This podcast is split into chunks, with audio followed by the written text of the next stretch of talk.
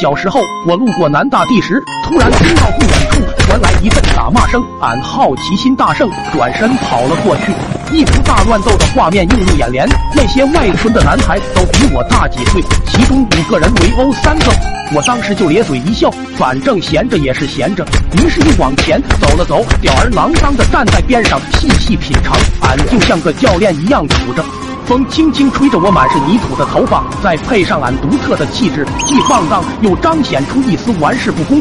那几个男孩也注意到了我，但是一看都不是自己人，也都没管。那三个明显处于下风，那五个男孩一看打差不多，轰叫一声全跑了。我意犹未尽的叹一声气，然后摇了摇头，也准备离开。突然，那三个男孩起身跑到俺身边，其中一个破骂道：“小兔崽子，你看个卵，欠揍吧！”啊！再看我抬起眼皮，深沉的瞄了他们一下，浑身气势陡然飙升，俺把指尖捏得嘎嘣嘎嘣响，沉声道：“哥啊，咱别打脸行不？”可那几个孩子刚才被揍了，心中的火一点没白搭，全发泄在我身上。俺苦瓜自问也是条有原则的汉子，我怕我一出手，这哥几个就要尸横遍野在这里，所以。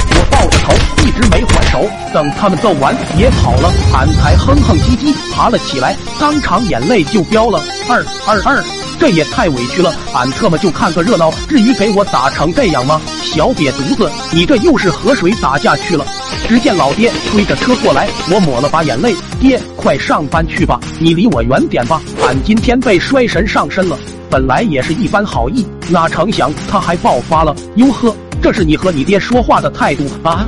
说罢，推着车子就要教训我，结果他刚把车梯子支上，突然“咣”一声，不远处的一辆货车轮胎炸了，那声音劲头子太足了，简直要把我的魂都给炸飞了一样。再看老爹自行车都被气流冲散了架。他还以为这是打仗了，接着提溜着我就往家撩。等到门口那几个台阶，他如履平地。俺记忆里最后的声音就是“轰”，然后死一般的寂静。那天我脑门缝了四针，事后证明俺能活着，完全取决于上天的恩赐。